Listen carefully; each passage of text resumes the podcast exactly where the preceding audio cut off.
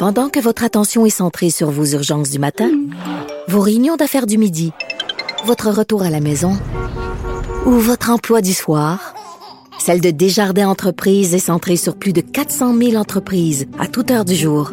Grâce à notre connaissance des secteurs d'activité et à notre accompagnement spécialisé, nous aidons les entrepreneurs à relever chaque défi pour qu'ils puissent rester centrés sur ce qui compte, le développement de leur entreprise. La Banque Q est reconnue pour faire valoir vos avoirs sans vous les prendre. Mais quand vous pensez à votre premier compte bancaire, tu sais, dans le temps à l'école, vous faisiez vos dépôts avec vos scènes dans la petite enveloppe. Hmm, C'était bien beau. Mais avec le temps, ce vieux compte-là vous a coûté des milliers de dollars en frais, puis vous ne faites pas une scène d'intérêt. Avec la Banque Q, vous obtenez des intérêts élevés et aucun frais sur vos services bancaires courants. Autrement dit, ça fait pas mal plus de scènes dans votre enveloppe, ça. Banque Q. Faites valoir vos avoirs. Visitez banqueq.ca pour en savoir plus. Autrement dit. Martino, souvent imité, mais jamais égalé. Vous écoutez Martino, Cube, Cube Radio. C'est l'ami Vincent Dessureau qui, qui vient. Tu me déçois, Vincent. Comment ça? Mais voyons donc. Tu m'envoies tes trois sujets. Oui. Le dernier sujet, c'est la porn. Je tu sais. sais. bien- tu sais bien qu'on va ouvrir avec ça. Voyons Mais tu donc. sais que la, tu sais, j'apprends- j'ai appris ça dans The Crown, que la reine avait appris ça de son père de commencer par, euh, elle prend la pile de dossiers puis elle les vire de bord. Oui. Qui dit mettre toujours les dossiers importants en- Ah ben c'est dans ça le fond. fais, toi. Ben, je fais ça. euh, Regardez je fais trois sujets. Le troisième, c'est de la porno. Ben non. Oui, mais c'est pas très euh, hardcore. là. OK. Mais c'est que euh, c'est le Black, c'est le Black Friday, le vendredi fou, et euh, il y aura des rabais un peu partout. Mais cette année, Pornhub embarque là-dedans euh, de façon, je trouve très intéressante. Ils sont, sont quand même brillants. Là. Euh, ils ont fait une publicité vraiment digne de l'abbé là. OK, je vais vous faire entendre un extrait parce que c'est imaginez-vous la scène là, ce sont une... Attends une minute, ils ont fait une publicité radio, Non non, télé. Télé de Pornhub. Oui, de Pornhub, qui est vraiment réussi. En fait, c'est des familles, tu vois, les, les familles avec grand-papa, euh, pas dans jeunes enfants, mais disons tout le monde, euh, tout le monde, euh, euh, disons 18 ans et plus, mais vraiment une famille, plein de familles normales. Et là, il se, il y a un membre de la, le, le- le- père se lève pour dire un peu là, alors qu'on arrive à Thanksgiving, l'action de grâce américaine, de quoi est-on reconnaissant cette année là, une tradition un peu, tu sais, tu dis, ah nous on est reconnaissant, mais là, il y a rien qui leur vient parce qu'on est en 2020. OK? Et finalement, là, une idée va finalement arriver. Je vais vous faire entendre un extrait de cette pub-là. I am thankful for.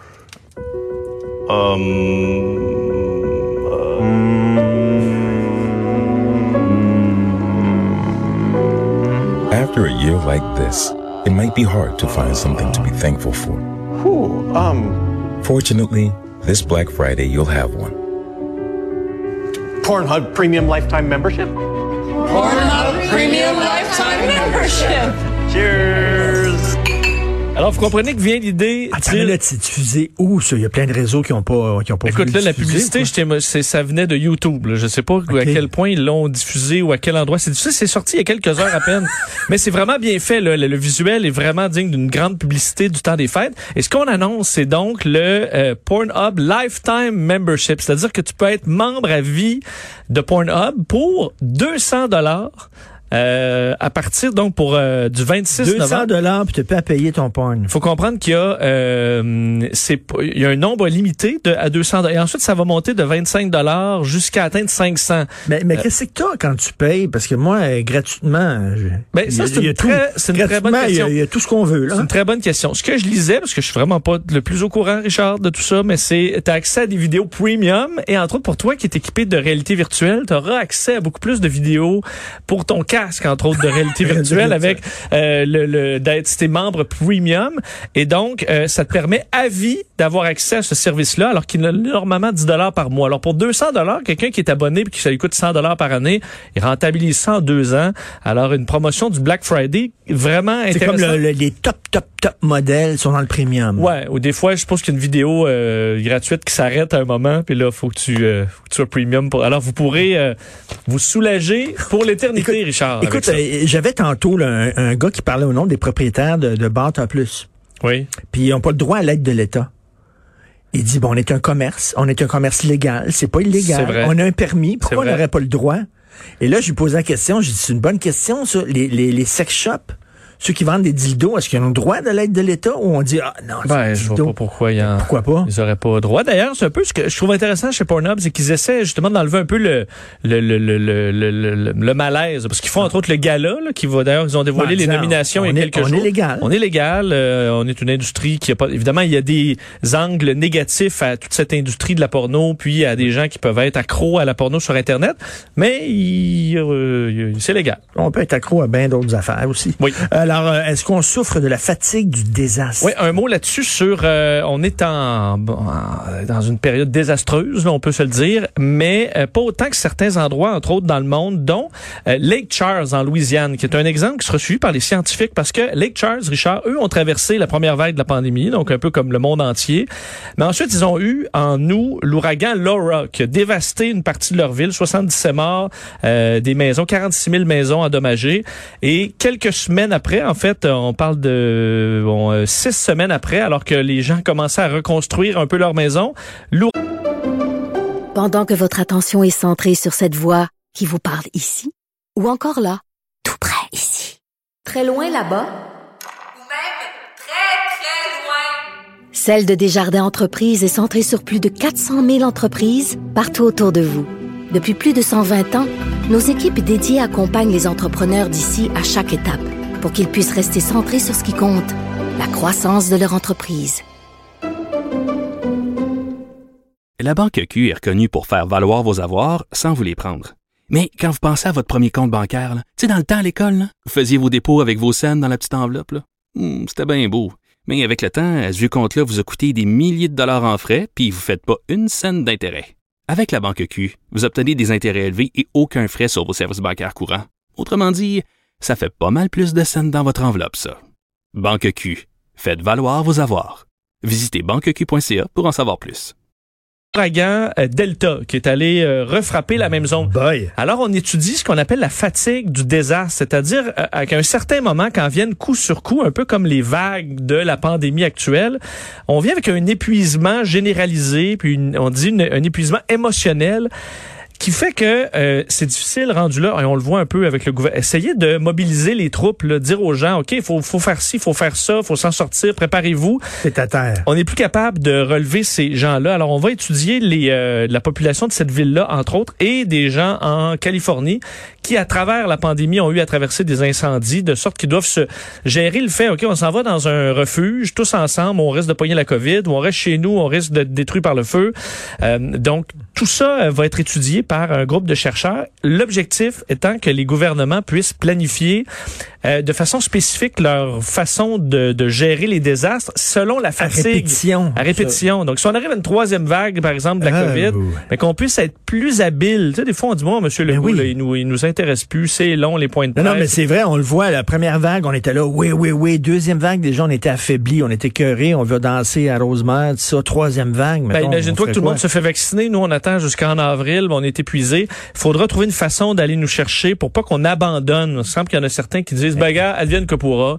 Euh, alors, aller chercher le monde, va falloir que ça bon. soit un des défis euh, du futur. Toi qui es toujours là, dans, à l'affût de l'actualité internationale, tout le temps sur Internet et tout ça, qu'est-ce qui arrive avec les feux en Californie? Ils ont maîtrisé ou quoi? Euh, Ou ouais, ça là, je pense que la saison est euh, saison des feux est pas mal terminée. Mais c'est sont en sécheresse depuis si longtemps la Californie que ça peut revenir. Tu veux nous parler des festins dans la Rome antique? Hey, dossier de CNN qui m'a fasciné, Richard, sur les festins glorieux et extravagants de la Rome Parce antique. que bon, on a tous lu Astérix, ils sont tous couchés avec des grappes de raisin dans la bouche et tout. Là. Eh ben, on est exactement là euh, dans les raconter quelques détails qui sortent de différents livres euh, sur les festins de la Rome antique qui ont été donc euh, rapatriés dans ce dossier-là que j'ai trouvé fascinant. Donc les gens de la haute classe à Rome, gars, on peut se mettre un peu d'ambiance?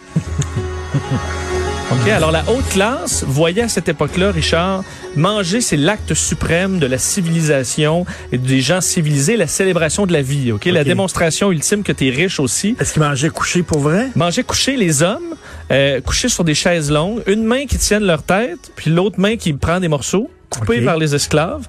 L'objectif étant de d'être capable d'en rentrer plus. Parce que c'est ça le défi. Vu que manger, c'est vraiment le symbole de la richesse, faut que tu manges sans cesse. Alors oui, sur le ventre, on comprend qu'écoute, on serait-tu bien après un gros, tu sais, un buffet, là, manger un peu sur ton dessert sur le ventre. C'est ce qu'il faisait. Et également, allait se faire vomir entre les services. C'était coutume Hein? à ce moment-là d'aller se faire vomir avec une plume.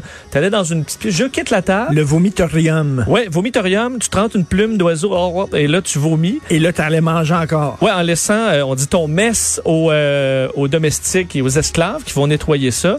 Quelques recettes, euh, bon, Richard, entre autres, on utilisait une espèce de jus de poisson fermenté, comme euh, la sauce de poisson là Ah. qu'on utilise pour un peu le umami. Également, donc sanglier, faisan et tout ça, euh, des coquillages, langue de flamant rose délicatesse de l'époque. On faisait également des ragoûts de langue de perroquet. Il fallait décimer des, des populations pas possibles de perroquets Ben, pour avoir un- une fricassée de, de langue et des tétines de truie. Ça, j'ai jamais... Euh, je pense qu'on mangeait pas mal beaucoup de parties du cochon, mais jamais les tétines de Tout truie. est bon dans le cochon. Ben, c'est ça. Alors, les La tétines... tétine de J'ai truie. jamais, euh, j'ai jamais goûté à ça. Euh, et également dans ce qu'on euh, apprenait le pisse-pot, dans le pot de pisse pour aller uriner alors qu'on est directement à la table. Alors les esclaves amenaient ça. Et tout ce qu'on ne mangeait pas on- ou, qui tombe à terre, on ne doit jamais le ramasser parce que c'est signe de mort. Et au sol, on, sur le, le- disons, les, les tuiles au sol, on avait déjà peint des euh, morceaux de nourriture dans la porte des grands endroits de festin, de sorte que ça se paraissait pas que le sol était jonché d'os de poisson ou autre. Parce que c'était comme dans, dans le- Ouais, il y avait déjà des, des moitiés de poissons dessinés au sol. Et euh, ça durait des heures, donc tout ça, et on pouvait péter à table. Euh, c'est pas une joke tant que tu voulais, parce que c'était vu comme ça allait tuer de garder les pets. On dit un gars propre, garde pas ça dedans. Ben à l'époque non plus. Alors il fallait péter, même qu'un empereur, l'empereur Claudius de 41 avant Jésus-Christ, avait même écrit sur le fait qu'il fallait absolument péter à table pour se sentir mieux. Et l'orgie, c'était avant ou après? Hey, je peux pas croire que euh, t'allais te coucher après ça. Richard, d'ailleurs, si tu pouvais faire des siestes entre les euh, services, tu pouvais dormir un bout mais- là, pendant que les autres ils mangent, vu que t'étais Non, tellement après plein. ça, tu pouvais, t'avais pas la force de faire une orgie. Ben, c'est pour ça. D'ailleurs, le symbole ultime de ça, Adigis- Adicicius, un membre de la haute société romaine, a tellement fait des festins.